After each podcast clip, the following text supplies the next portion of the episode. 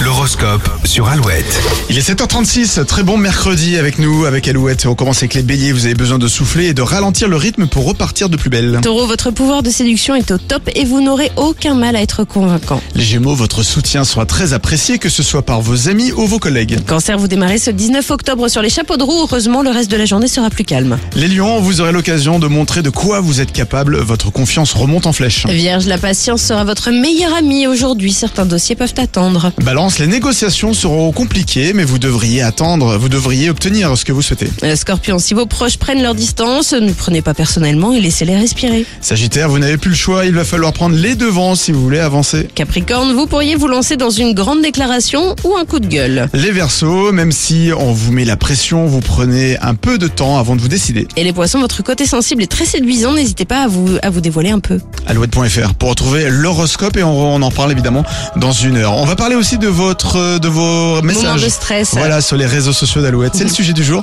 juste après Clara Luciani, cœur sur Alouette.